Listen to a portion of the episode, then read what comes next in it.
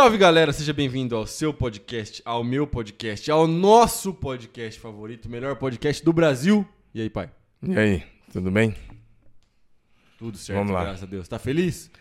É, eu tô muito feliz. Você tá acreditando, cara? Claro, Então é isso aí, olha só. que você fez a pergunta errada, né? Qual que é a você- pergunta que tem que fazer? Você tá bem? Eu Você ia tá falar- bem? Bem, eu tava ontem, hoje eu tô ótimo, amanhã é excelente e assim por, por diante.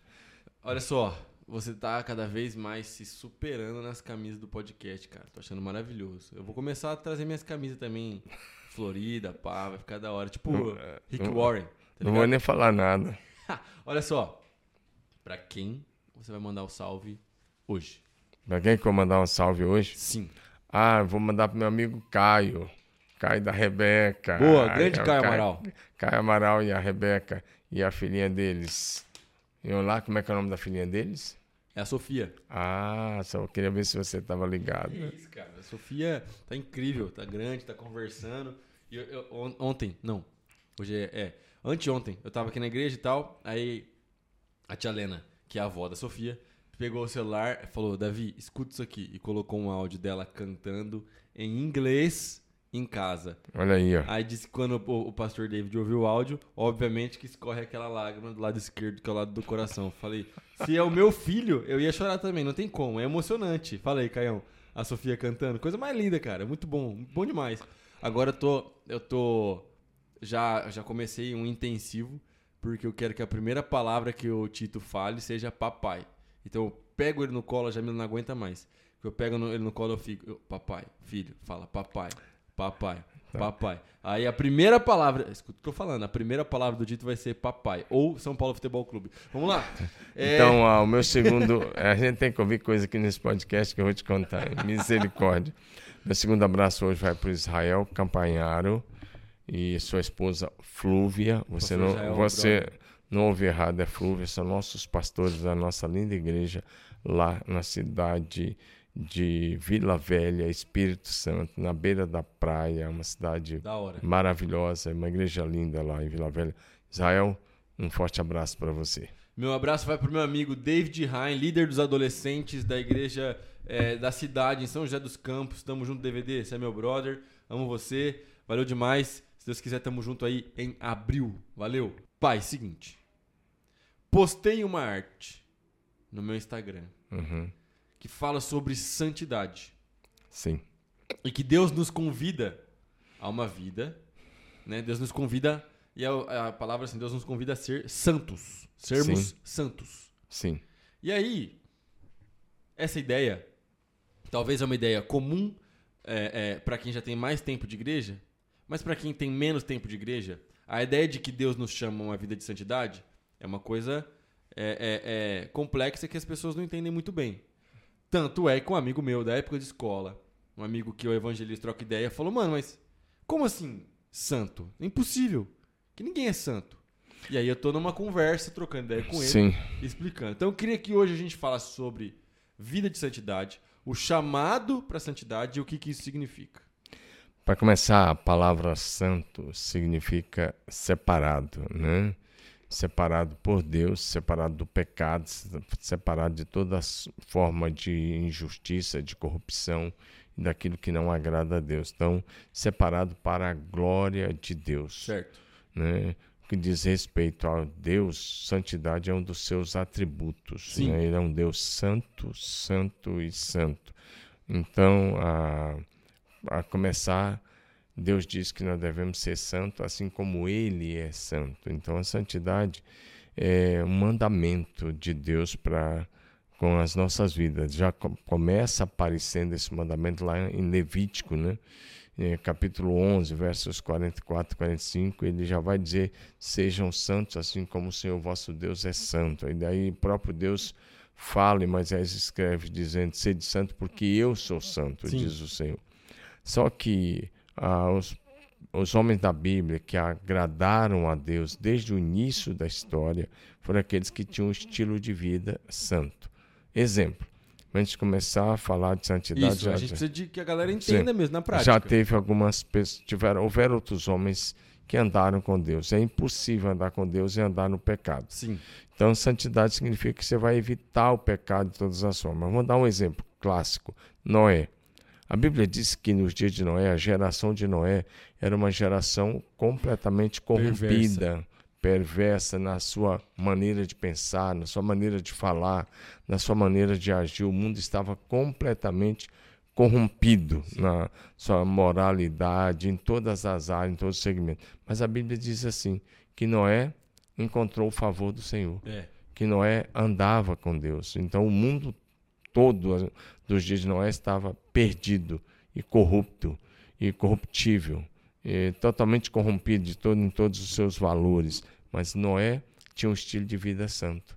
E a Bíblia diz que ele andava com Deus em santidade. Sim. Essa é a razão, porque Deus o escolheu para dar continuidade à história da humanidade. Deus vai sempre se relacionar com as pessoas que escolhem viver uma vida santa, ou ter, para melhor entender, um estilo de vida santo. Ou seja, um estilo de vida separado do pecado, separado das coisas do mundo. Afinal Sim. de contas, o exemplo que você deu não é o mundo inteiro, literalmente. Literalmente, o mundo conhecido da época ali, tudo aquela, aquela questão.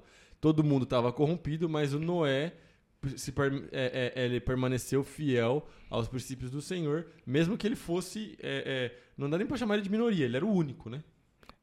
Não era o único porque tinha três filhos é, e a esposa família. e três noras, né? Mas eles eram oito pessoas ao todo. E ele conseguiu, pelo menos, influenciar a sua esposa e a sua casa a ter o mesmo estilo de vida, né? Então daqui a gente Mas entre os mais corruptos, ele era, ele não era corrupto, ele era um estilo de vida santo, um estilo de vida que agradou a Deus. E Deus passou a se relacionar com ele e ele passou a andar com Deus em santidade. Daqui a gente já tira algumas coisas, então, para a gente falar sobre santidade. Me corrija se eu estiver errado. Primeira coisa, não é que as pessoas ao redor eram corruptas e Noé era menos corrupto. Não. Não é isso. Não, ele que é a gente tem a ideia santo. do, do menos pior. Não, não, é não, é que era menos pior ele não era corrupto, ele não de era, forma alguma. Ele não se envolvia com as coisas que aquelas pessoas se envolviam. Essa é a primeira coisa. Primeiro que está claro lá na Bíblia, diz que ele andava com Deus e a Bíblia diz que ele tinha um estilo de vida santo. Perfeito. Segunda coisa então que a gente pode pegar aqui da ideia de Noé. Viver uma vida de santidade não deve ser uma coisa que depende do ambiente. Não. Porque o ambiente é caído, o mundo está aí é, é, é totalmente deturpado Gente... Na linguagem de Paulo, o mundo jaz no maligno. O mundo jaz no maligno. Mas não é porque o mundo jaz no maligno está corrompido na sua base moral, espiritual, comercial, politicamente corrupto. E não é por causa disso que a gente vai fazer o que os outros estão fazendo. A gente vai... Quem anda em santidade, na verdade, anda na contramão da história. É isso. Nós nunca precisamos ser maioria para viver da forma como Deus quer que a gente viva. A gente pode. Você pode ser o único cristão da sua casa. Você pode ser o único que entregou a vida para Jesus, que reconhece Jesus como Senhor da sua família inteira. Sua família pode ter 250 pessoas. Isso não deve ser um empecilho para que você viva uma vida de santidade. Eu vou dar um segundo exemplo de santidade. A Bíblia diz no capítulo 37 de Gênesis que José foi vendido pelos seus irmãos para os ismaelitas e estes o venderam no, no Egito. Egito quando José tinha 17 anos de idade. 17 anos. Numa época que não tinha Bíblia, claro, não tinha igreja, igreja é coisa do Novo Testamento, não tinha pastor, não tinha nada. E eles, imagina hoje um garoto de 17 anos ser jogado num país estrangeiro que ele não falava a língua, que ele não conhecia a cultura. Foi assim, isso que aconteceu com José. Ele é jogado, vendido como escravo. Sim é, pelos seus próprios irmãos, ele virou tipo uma mercadoria, porque os caras revenderam lá, e claro, com lucro, né, lá no Egito. Sim. Um homem chamado Potifar comprou um oficial de Faraó e ele fica ali trabalhando como escravo, só que ele vai se destacando. E a Bíblia diz que ele era um homem bonito. A Bíblia diz lá em, em, Gênesis 39 que ele tinha uma boa aparência. Ele começa a se destacar e, e Potifar percebe e coloca ele como administrador da casa Começa dele. a trabalhar bem. Ele vai tendo sucesso, vai sendo bem sucedido, mas com um estilo de vida completamente Detalhe, santo. A Bíblia diz que é, Potifar percebe que o favor de Deus estava com José. Sim. Isso é bem interessante. E, aí, e, Deus abençoava a casa e os bens de Potifar por, por, por amor a José. Então, o que acontece com isso daí? É, se você, de onde é que José tirou a ideia de um estilo de vida santo? Do período do discipulado Os 17 anos que ele viveu na casa do pai dele, o pai dele discipulou ele Uhum. e ensinou a ele os princípios de uma vida que agrada a Deus. E ele estava vivendo esse princípio numa cultura diferente, no meio de um paganismo terrível, É. no meio de idolatria, no meio de eh, magia negra, no meio porque os bruxos do Egito, os bruxos de hoje não são fichinha, né? É bem, é bem É. sério. Lá na frente você vê que os caras eram capazes de transformar cajado em cobra. Os caras copiaram os- É. alguns dos milagres que É, o Moisés operou. Os dois primeiros, eles imitaram, os três, eles imitaram ali. né? Então, eles eram capazes de pegar uma água e fazer uma mágica lá e transformar uma água em sangue, não é, apenas mais, mais espiritualmente. Então, eram gente da pesada. E José está vivendo nesse meio. Sim. E aí ele rompe um princípio da sociologia. Porque a, a sociologia vai dizer para a gente que o homem é um produto do meio. Mas o cristianismo não vai ensinar a gente a ser um produto do meio. A fé em Jesus vai nos ensinar a transformar o meio em que é, é vivemos. diferente. né? A fé vai nos levar a ser sal da terra e luz do mundo. E não a ser mais um no meio que vivemos. E José não foi mais um, ele foi um. Totalmente diferente. Tanto é que lá no capítulo 39, a Bíblia vai dizer para a gente que a mulher de Potifar eh, se sentiu atraída e apaixonada, loucamente apaixonada por José, porque a Bíblia diz lá uma frase: todos os dias, todos os dias, ela chegava para José e ia direto ao ponto, fala: vamos ter relações sexuais. Sim. E ele falava não. Aí chega um dia que ela fala, vamos, e ele diz não. Só que ela agarra ele. Ela e aí ela parte para uma agressão É. física, tipo assim, se fosse um homem com uma mulher daria ia para cadeia hoje, né? Tem gente que foi para cadeia, gente famosa foi para cadeia por muito menos recentemente, né? E fosse um homem daria cadeia se fosse Sim. hoje, né? Sim. E ela agarra ele tipo um- se fosse um estupro, imagina. Ela- é, é uma tentativa de violência sexual que ela tá É fazendo. uma viol- ela segura É. ele e fala, "Ô, cara, você não quer, vai, então agora Vai vai, na na, força." marra, na força. E ele tem que fugir dela e ela tá segurando firme e ela fica com a capa dele É. que ele estava usando na mão. Ele foge. Ele é caluniado por ela, porque toda aquela paixão louca vira ódio. Aí ela, Mari- ela inverte e fala É. que, na verdade, ele tentou atacar. O marido dela chega e ela conta outra história. E ele vai para cadeia. Mas ele não negociou a santidade dele. Sim. E aí tem uma coisa interessante que a gente aprende, né? E quando ela ia tentando ele, ele falava assim: "Olha, nessa casa eu sou administrador. O meu senhor me colocou tudo nas tuas mãos, nas minhas mãos, menos você, porque você é a mulher dele. E eu não vou pecar contra você. Eu não vou cometer essa traição ao meu senhor, que era o Sim. Potifar, e eu não vou pecar contra Deus. Está literal. Não vou fazer isso para não pecar contra Deus.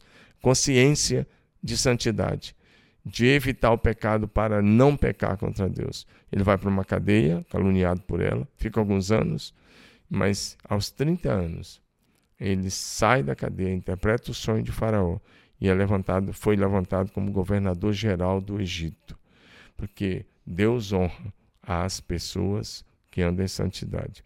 E aí então José governou o Egito durante 80 anos. Detalhe que na cadeia, enquanto ele estava preso, ele tem a mesma postura que ele tinha na casa de Potifar. Sim, Ele continua servindo e honrando a Deus na cadeia e se mantendo em santidade. sim. A ponto que o carcereiro confia a cadeia na mão dele. Ele vira uma espécie de administrador do, do presídio. Tudo que tinha. Ele podia fazer um monte de coisa ali no presídio. E ele não organizou um motim.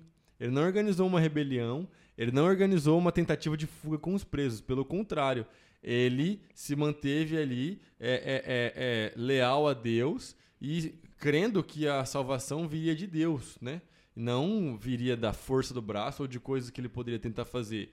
É por isso que quando Deus o leva até a presença do faraó, Deus o honra, né? Então é interessante porque se você se mantiver em santidade, não, não pensa que Deus não está vendo. Porque, como eu lidero jovem, eu já vi muito, muita gente falar sobre isso, tá ligado? Porque às vezes tá passando por um processo, tipo José, que foi jogado num poço, ou que ele foi, enfim, preso injustamente, e aí o cara fala: Ah, Davi, não vale a pena. Porque eu tô me mantendo. Eu já escutei isso, pai. Eu tô me mantendo em santidade. Eu tô buscando a Deus. Eu tô me afastando das coisas do mundo. E tá dando tudo errado. Mas aí é uma postura imediatista. Exato. Porque você quer achar que você fez alguma coisa hoje, amanhã Deus tem que te dar outra coisa. Mantenha-se perseverante na santidade, porque na hora certa o Senhor vai te levantar. Sim. A gente não pode ser imediatista com Deus. Às vezes a gente está tão imediatista nessa nossa geração que a gente quer fazer até uma fé de barganha, moeda de troca. Sim. Deus não entra nessa. Santidade é um estilo de vida daqueles que querem habitar com Deus por toda a eternidade. E santidade não é você que chega para você mesmo, não é você que fala para as pessoas: olha aqui, eu sou santo. Sim. Quem anda em santidade jamais vai dizer um absurdo desse. Por exemplo, eu te dar um terceiro exemplo. Eliseu passava sempre na casa de uma, um casal que era um casal rico, né? Sim. Uma cidadezinha chamada Sunem. E um dia a mulher sunamita, ela olha para o marido e eles conheciam bem Eliseu, porque Eliseu parava para comer naquela casa, conversava. E eles observavam a postura dele, a mesa, observavam o linguajar dele, a maneira como ele tratava, a maneira como ele é, é, se relacionava com as pessoas, a maneira como ele exercia o ministério.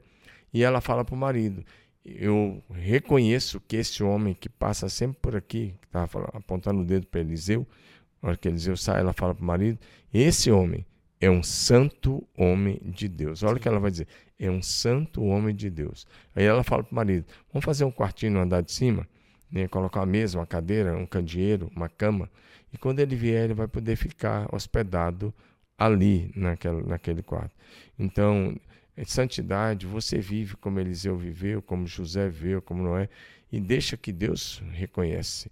E deixa que as pessoas vejam. Sim. Você não precisa falar nada, porque quando você tem um estilo de vida santo, o seu testemunho vale muito mais do que 10 mil palavras. Ah, sem dúvida. E hoje o que a gente está mais é, precisando urgentemente é de cristão com credibilidade. Não basta só a gente falar que a gente é crente, porque, como a gente já trocou essa ideia aqui em outros programas, ser crente tá na moda, na é verdade. Tá, tá, tá no hype aí, pô. Os nossos cantores tão famosos, os caras vão cantar na Fátima Bernardes, tá ligado? O pessoal tem 3, 4, 5 milhões de seguidores no Instagram. Então, assim, tem, é, tem muito adepto. E o que vai diferenciar o adepto do discípulo é exatamente o testemunho, a vida de santidade e a credibilidade.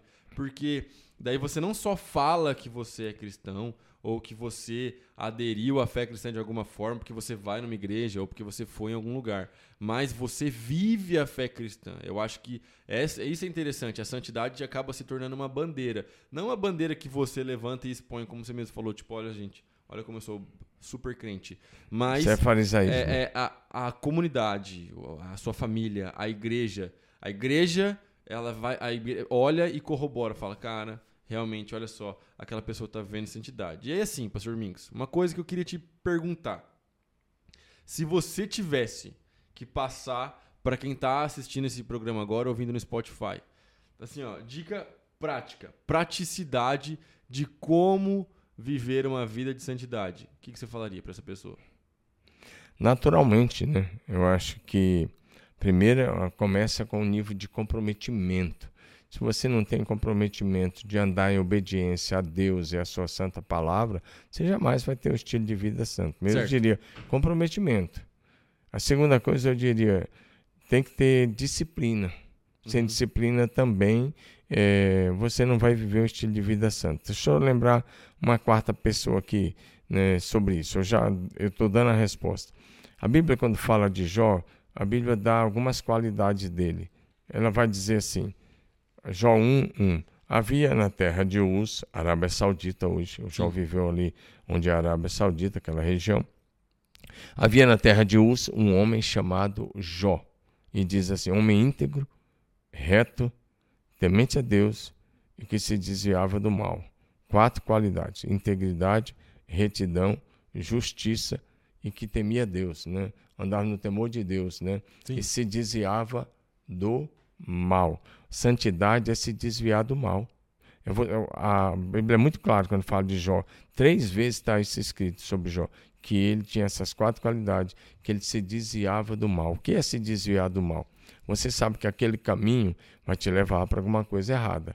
Você sabe que aquela atitude, aquela palavra, aquela decisão, então você evita essas coisas. Sim. Você se desvia do caminho do mal.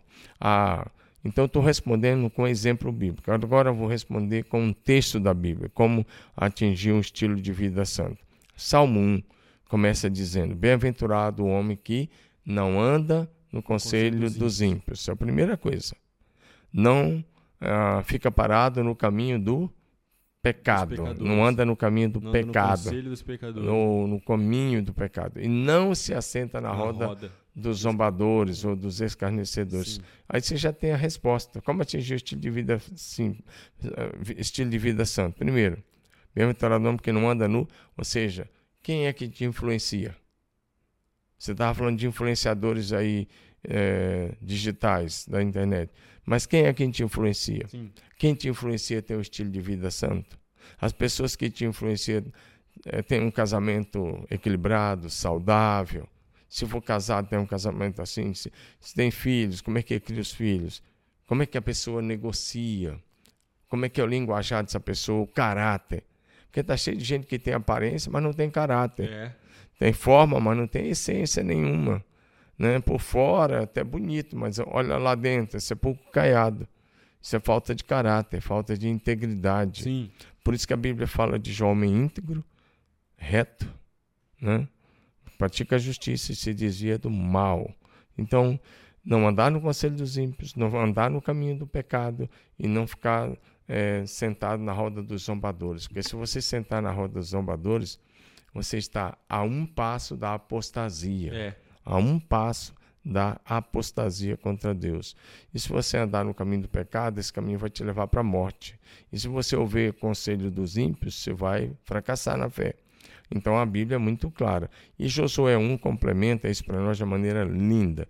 Ele diz assim: é, para gente, o texto diz assim: tenha cuidado para você andar de acordo com o livro da lei medita nele de dia, de dia e de noite, para que tenha cuidado de fazer segundo tudo quanto nele está escrito. Então farás prosperar o teu caminho e serás bem-sucedido. Então, a, a última palavra é, como tem um estilo de vida santo, dia, medita no livro da lei, a Bíblia Sagrada. Leia, medita, pratica. Lê, meditar e praticar. E ele diz: então você vai ser próximo, você vai ser bem sucedido. Esse é o caminho para o estilo de vida santo. E eu não quero é... ser repetitivo, mas a gente. Desculpa te cortar, pai, mas é porque a gente já até falou sobre isso semana passada, sobre devocional. E se você quer aprender sobre estilo de vida santo, eu acho que, sendo bem, bem é, incisivo, coloca no seu plano de leitura, no seu devocional, Salmos e Provérbios. Porque vai te ajudar bastante. Salmos você tem ali é, orações, você também tem, tem é, canções, lamentos, adoração, mas tem muito dessa questão do anseio do salmista de me afasta do mal, é, é, é afasta de mim, me, é, me separa dos meus inimigos. E provérbios, você tem literalmente conselhos, provérbios de Salomão, inspirados pelo Espírito de Deus, do tipo, cara, não anda nesse caminho, não siga os passos de quem pratica o mal. É, é, é... só um detalhe te cortando aí agora, sou eu, depois você já continua. Tá Ali em Provérbios 3 e Provérbios 4, Salomão vai tratar duro com o filho para evitar o caminho da prostituição Sim. e o caminho do adultério. E para andar no caminho da, que ele chama o caminho da sabedoria. Uhum. E ele diz que se você for tolo, você vai cair no pecado com a mulher adúltera. Então, o que é um estilo de vida santo? Um dos pecados é evitar esse tipo de pecado. Se você ler um capítulo de Provérbios por, por dia, que isso vai. Um capítulo de Provérbios. Os capítulos de Provérbios não são grandes, são pequenos. Então, um capítulo de Provérbios vai tomar 5 minutos do seu dia. Se você ler um capítulo por dia, Provérbios tem 31 capítulos. Então, você vai ler Provérbios inteiro em um mês. Um você mês. vai ter lido 12 vezes no ano. Então, é, quer dizer, isso daí vai te ajudar bastante na sua caminhada na vida de santidade, na vida de separação do pecado a base uh, de santidade, quando você vai para 1 Pedro 1, 15 e 16, é, ele vai dizer assim: uma das coisas que Pedro vai dizer no, no verso 14 é: não andem na vida nas paixões mundanas que vocês tinham antes de se converter a Cristo. E aí ele diz, quando, quando chega no verso 16, ele diz: sede santo, como é santo aquele que vos chamou. No verso 15 ele diz: Sejam santos em todo o vosso procedimento.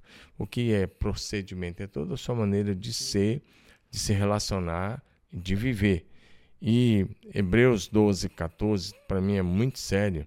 muito sério a, essa questão de Hebreus 12, 14, porque Hebreus 12, 14 vai dizer assim para gente: sem santidade ninguém verá a Deus. É.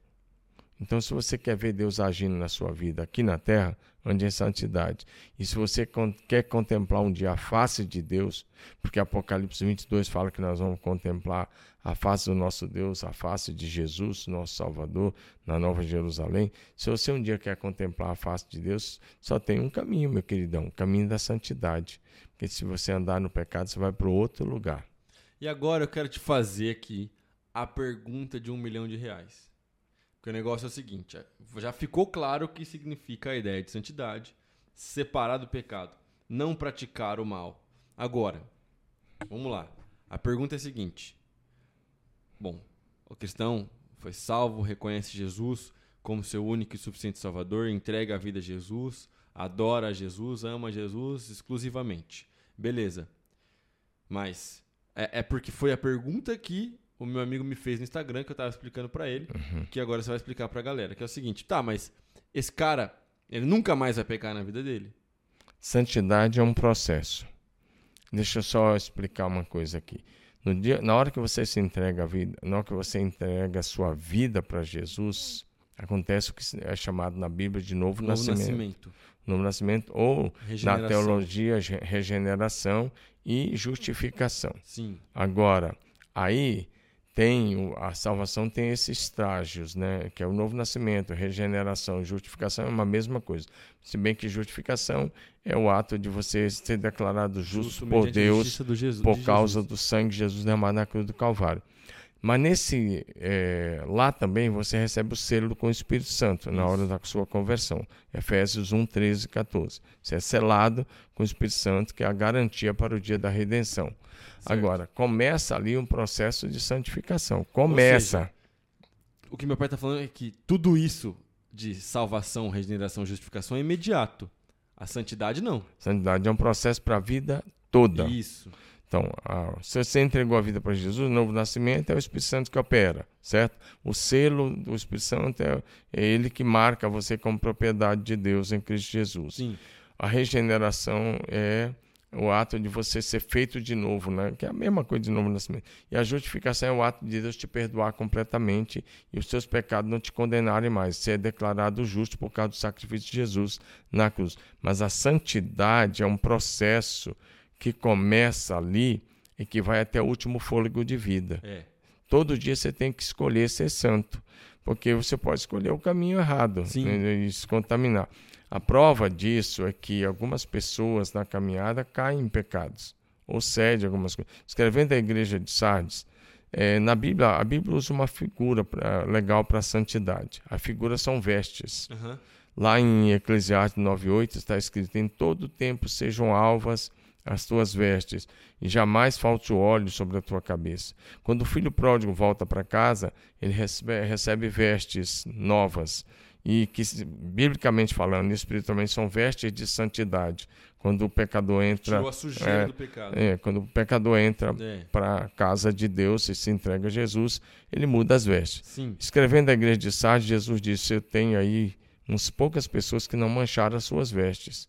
Ou seja, a, a, boa parte da igreja já estava manchada com o pecado, tinha deixado as vestes de santidade. Paulo escrevendo a igreja tessalônica, 1 Tessalonicenses, né, capítulo 4, de 3 a 7, ele vai dizer algumas coisas sobre, eh, sobre santidade. E uma das coisas que ele vai dizer é que santidade está relacionada ao nosso corpo, não só ao nosso espírito. Porque essa historinha de dizer que você é santo no espírito, mas por fora você não é, isso é uma história que não é bíblica. E Paulo diz assim: que cada um sabe possuir o seu próprio corpo em santificação e honra. E aí ele vai dizer para. O corpo é templo do Espírito Santo. Ele, isso. E ele vai dizer para os homens e para as mulheres que nessa matéria ninguém ofenda ou defraude o seu irmão. É. Porque Deus vai pedir conta né? se você fizer isso, se você levar a tua maneira de vestir, a tua maneira de falar, a tua maneira de negociar, levar alguém a ficar escandalizado, você vai dar conta disso diante de Deus. E aí, é, Paulo diz assim, né, que Deus não nos chamou para a imoralidade, Sim. mas para a santificação. Então, é bem interessante essa questão aí. Então, é para mim, a salvação tem três estágios. Se eu for pegar em três palavras, eu vou usar justificação, santificação, que esse processo que começa, é Deus que opera, mas nós colaboramos com Deus nessa operação de Deus na Uma nossa sinergia. vida. E, e eu- futuramente é a glorificação. Então, as três palavras. No passado você foi perdoado, lavado, justificado pelo sangue de Jesus no dia da Certo. conversão. Você está desenvolvendo a salvação presente, que nós chamamos de santificação. E no futuro, quando entrarmos na glória, depois da ressurreição, nós seremos glorificados. Essa é a salvação plena. Então, pegando a sua resposta para aquela pergunta que eu te fiz, esse cara foi salvo. Ele vai pecar, Sim, mas ele vai, não vai pecar mais deliberadamente. sim. O pecado tem que ser um acidente. Ele não vai viver mergulhado no pecado. Ele Sim. não vai viver só pecando. Ele não vai planejar o pecado. Ele vai buscar se afastar do pecado. Sim, Buscar viver em santidade. Impulsionado pelo Espírito de Deus. E caso aconteça na caminhada o pecado, é um acidente. ele se arrepende, pede perdão, alcança o perdão e não volta para aquela prática. Se ficar voltando, indo e voltando, isso é vergonhice. Desculpa. É, não, desculpa, mas é verdade. Desculpa É porque se ficar indo e voltando, na realidade, talvez não é nem salvo, né? É, aí tem que questionar. Então é, é, é- é uma prática que ela, ela tem que haver um progresso, tem que haver É que um, o, uma- um se você se arrependeu de um pecado, João Batista usa uma expressão que eu gosto demais, sempre volto nessa expressão. Ele chega para os fariseus, ele fala, além de se arrepender, ele diz assim: não pare no arrependimento, É. produza frutos dignos de arrependimento. Sim. Porque se você se arrependeu, mas não tem fruto, né? e aí Jesus diz que pelo fruto você conhece a árvore. É. Se você vai tem fruto, o fruto mostra que você realmente está andando em santidade. Se você não tem fruto, e um dos frutos é, o- é o, é o- é do- é o domínio do espírito, amor, alegria, paz, bondade, fidelidade, mansidão, domínio próprio. E tem que ter santidade, não é só é, numa- um ato religioso. Santidade tem a ver com os olhos. Seus olhos, se você anda em santidade, seus olhos têm que ser santos. Mente. Por exemplo, Davi escreve no Salmo 101, 3, não colocarei coisa impura diante dos meus olhos. Sim. Então, aí, se você, por onde é que entra a sujeira do pecado? Pela janela dos olhos. Um dos lugares é a janela dos olhos, né? Você enche a sua mente de pornografia É. na internet. Você enche seus olhos de filmes errados na televisão. Fica vendo uma série de coisas. Sua mente já fica poluída com Isso. aquilo. Aí você não tem óleo santo, como é que você vai ter corpo santo? Não vai ter. Então, santidade tem a ver com os olhos, tem a ver com a mente, né? Tem que encher a mente só com o que é verdadeiro, com o que é puro, o que é justo, o que é amável, o que é louvável. Tem a ver com o linguajar.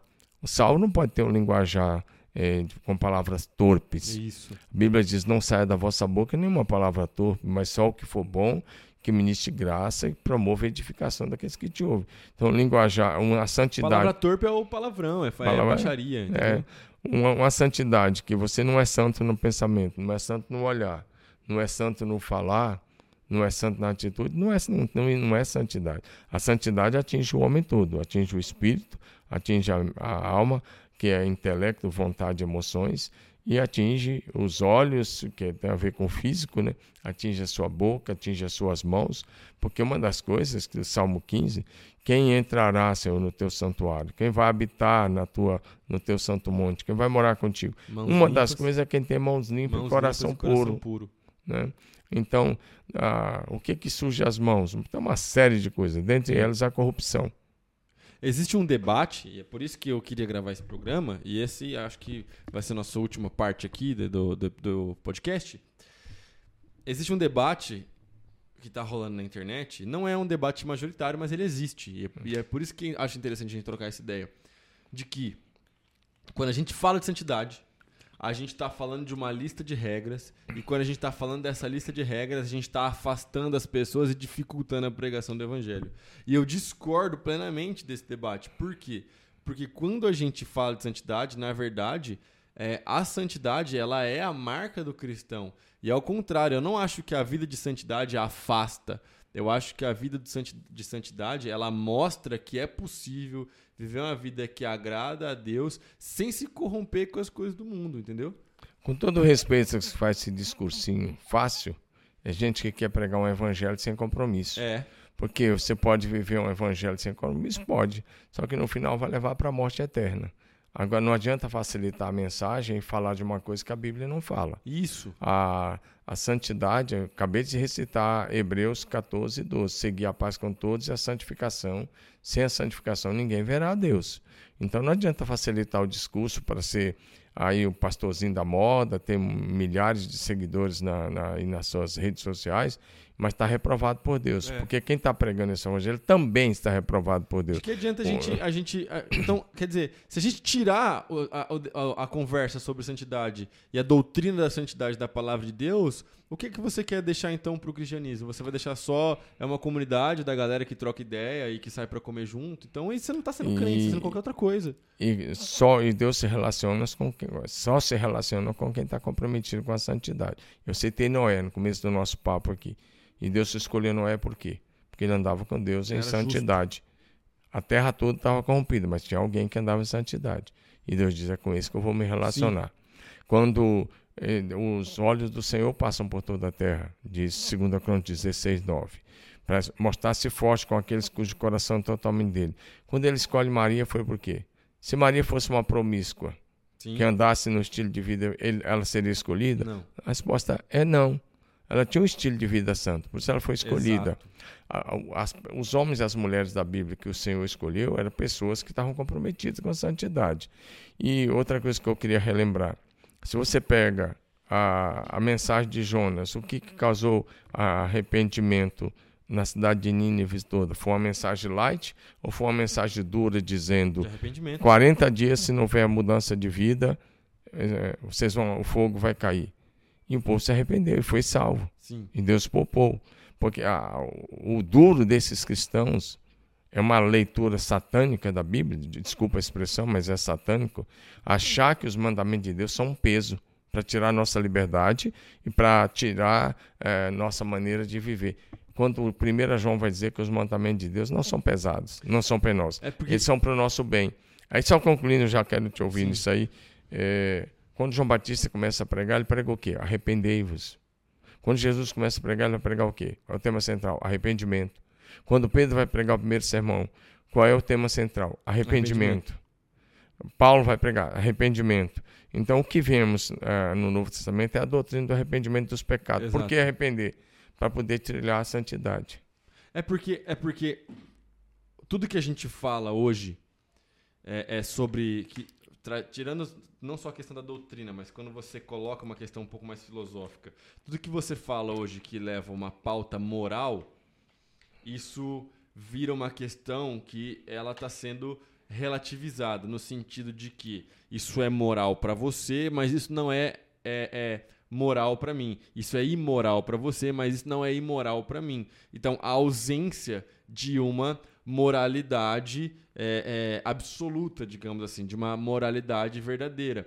Então, é por isso que fica mais fácil trocar ideia quando você tira a pauta moral, quando você tira a doutrina da santidade e você coloca só a questão do relacionamento, no sentido de Não, que... você coloca não é relacionamento, você coloca a, a doutrina do politicamente correto. É, é que tipo assim. Que é biblicamente errado. Isso, é, exato, exato. É que fica assim, eu falo, eu falo doutrina do relacionamento que é assim, ó, Deus te ama e ele quer se relacionar com você. Tá certo? Só que, só que quando você para aí, você está contando uma meia verdade. Uma meia verdade pode virar uma mentira. Deus te ama e ele quer se relacionar com você. Por isso ele enviou seu filho Jesus para morrer numa cruz pelos seus pecados. Agora você precisa se arrepender confessar Jesus Cristo como seu único e suficiente Salvador, aí você pode se relacionar com Ele, mas Jesus não quer te manter dessa mesma forma.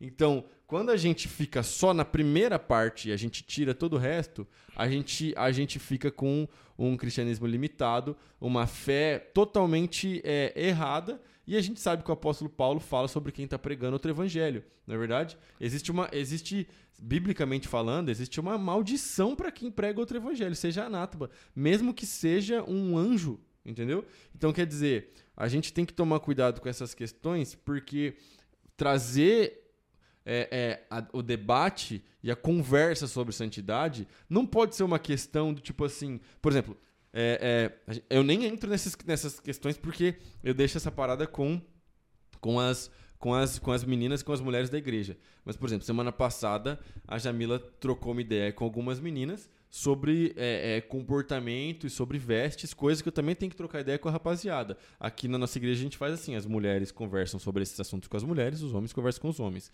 Aí a gente não, não, não cruza nenhuma linha de, de respeito aí, de moral. Mas assim, são questões que a gente tem que trocar essa ideia porque até mesmo as nossas vestes e a maneira como eu, eu, eu, saio na rua reflete reflete também uma vida de santidade e uma vida de não santidade. Deixa eu só explicar um ponto para não ficar longo demais. Santidade é uma doutrina para os seguidores de Jesus. Exato. Não é para o mundo. Eu não preciso, eu não tenho que esperar a santidade do mundo. Ele não conhece Jesus. Santidade é para quem está comprometido com Jesus. A doutrina de santidade é para salvos. É gente salva. Agora, Deus faz a parte dele, mas nós fazemos a nossa parte.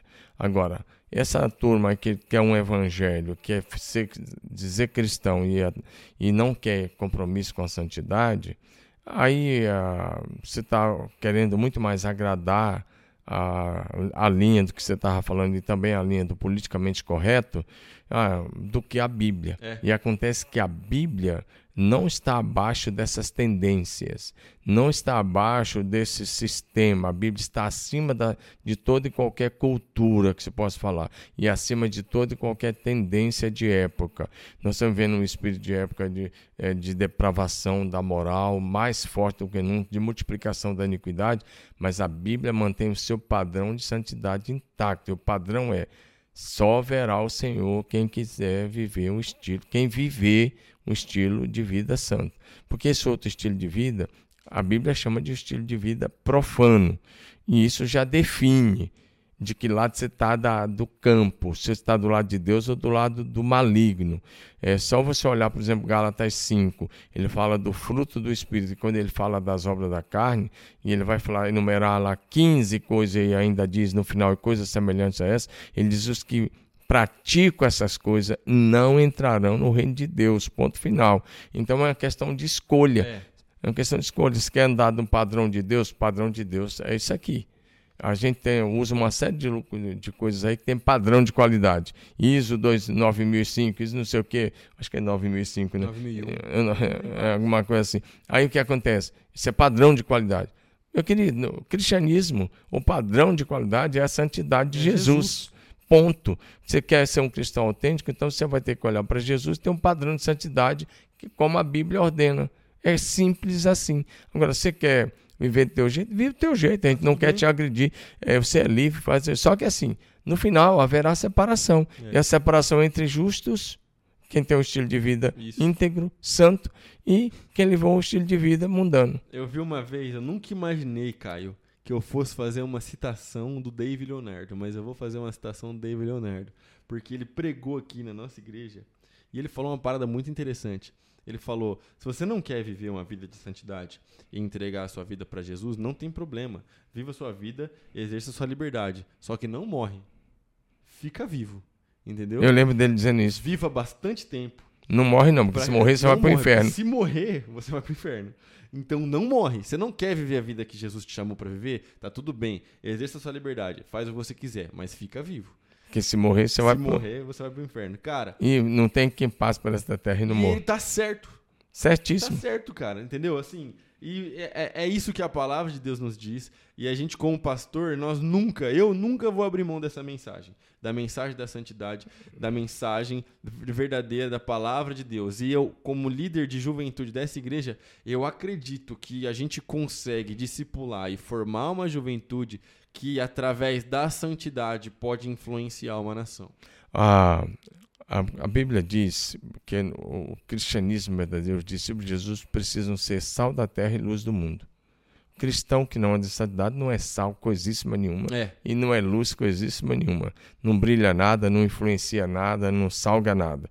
Então, se você quer ser um cristão de verdade, anda em santidade. Esse é o caminho e o padrão de santidade que a Bíblia revela, desde o Gênesis até o Apocalipse, ele não está na mesa da, da, negociação. Os princípios de Deus são eternos e imutáveis e, não, e Deus não vai baixar o padrão porque você está com a mente mundana influenciada por esse mundo, achando que você tem que mudar a Bíblia. A Bíblia não vai ser mudada. Você precisa ser transformado de dentro para fora, ter a mente de Cristo, os olhos de Cristo, a audição de Cristo, falar como Cristo, o sentimento de Cristo e o Espírito Santo é poderoso para gerar isso em você, desde que você se arrependa e busque o Senhor e clame pelo Espírito Santo gerar Jesus em você.